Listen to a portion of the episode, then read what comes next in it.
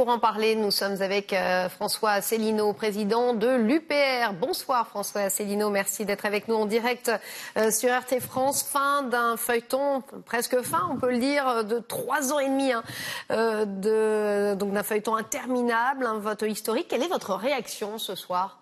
D'abord, c'est une réaction de, de grande joie et aussi de remerciement au peuple britannique, qui est un très grand peuple.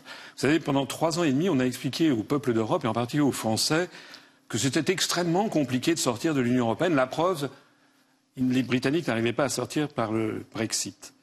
Et moi, je disais, lorsqu'on m'interrogeait là-dessus, je disais ce qui est difficile, ce n'est pas de sortir de l'Union européenne, c'est d'obtenir que ceux qui ont été battus par le suffrage universel acceptent le verdict des urnes.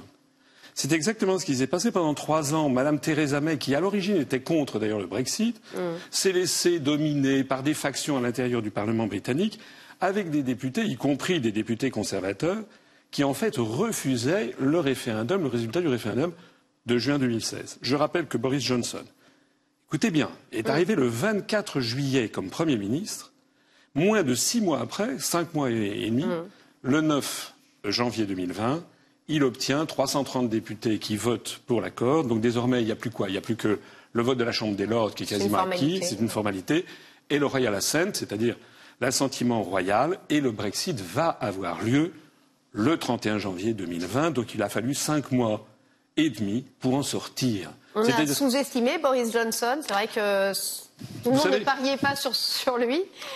Les grands médias tenus par l'oligarchie ont tenu à le présenter comme un dingue, comme quelqu'un d'incompétent, comme quelqu'un d'extrémiste, et si et si ça. J'en sais quelque chose. Hmm. Moi aussi, depuis 12 ans, bientôt 13 ans que j'ai créé l'UPR, les grands médias du système m'ont présenté comme un dingue, un extrémiste, etc.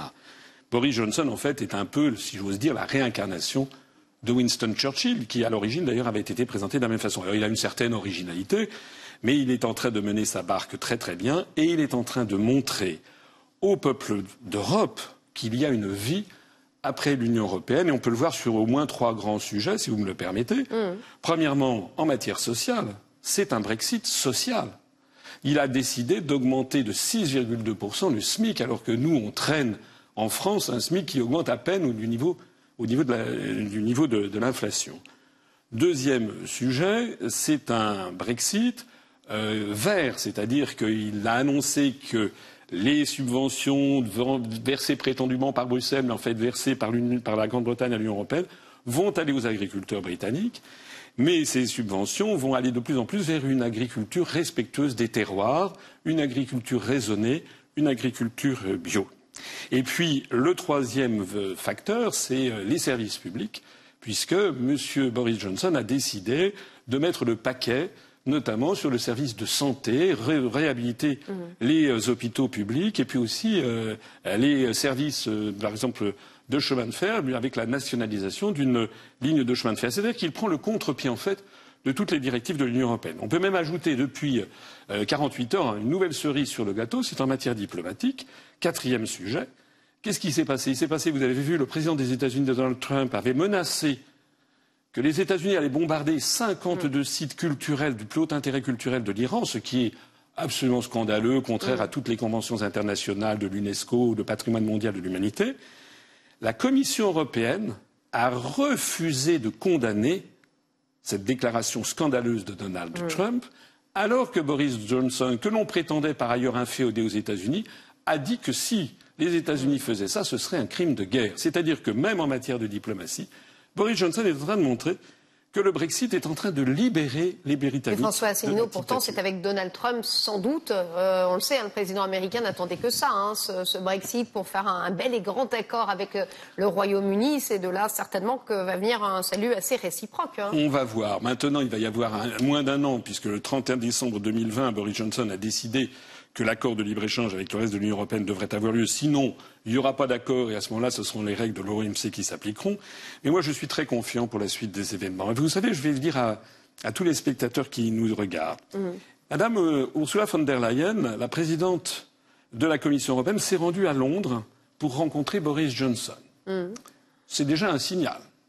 Ça montre que le Royaume-Uni, premier grand pays sortant de l'Union européenne, montrant l'avenir, eh bien, les autorités, euh, euh, comment dirais-je, de la Commission européenne font le déplacement.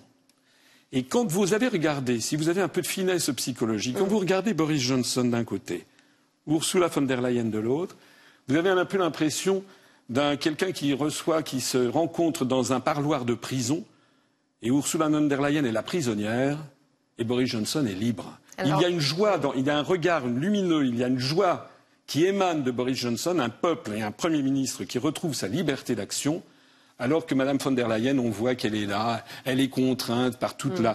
l'architecture dictatoriale de la Commission européenne et des institutions européennes. Alors nous, nous restons néanmoins français. Euh, est-ce qu'on doit craindre euh, cette euh, nouvelle? Est-ce qu'il va y avoir des conséquences néfastes pour la France, notamment économiques, avec ceux qui ah bah. commercent avec le Royaume-Uni? Alors, en matière économique, je, ne crois pas beaucoup, parce que vous savez, les Britanniques voudront toujours acheter du cognac mm. ou du Bordeaux, et les Français voudront toujours vendre du Bordeaux ou du cognac au Royaume-Uni, et puis les Français voudront toujours acheter du whisky, et puis les Britanniques voudront toujours nous en. Alors, je, je, bien sûr.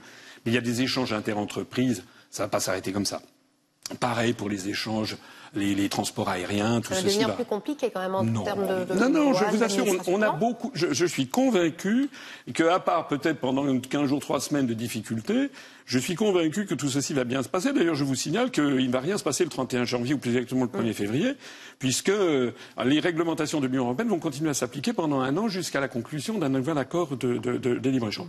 Alors là où effectivement on a du souci à se faire, c'est que les Britanniques maintenant ne vont plus rien verser à l'Union européenne. Mmh. or, ils étaient des contributeurs nets, et pas de rien, hein, d'au moins 10, mmh. 12 milliards d'euros. Et bien ça, il va falloir que ce sont les pays restants qui vont devoir faire leur, devoir. C'est-à-dire que nous, la, contribution de la France à l'Union européenne, qui est déjà de l'ordre de 9 à 10 milliards d'euros chaque année en plus, que l'on donne en plus que ce que l'on reçoit, va peut-être monter à 11, 12 milliards d'euros. C'est-à-dire qu'on va être encore plus ponctionné pour combler le manque à gagner par le déficit, par le départ du Royaume-Uni. Euh, l'accord qui a permis d'en arriver là, est-ce qu'il est euh, équitable pour l'Europe notamment? Alors, c'est un accord qui comporte des spécificités que nous, nous n'aurons pas. Il y avait ce fameux problème du backstop irlandais que nous, nous n'aurions pas. Mm. En revanche, nous, nous aurions un problème que n'avaient pas les Britanniques, c'est la sortie de l'euro.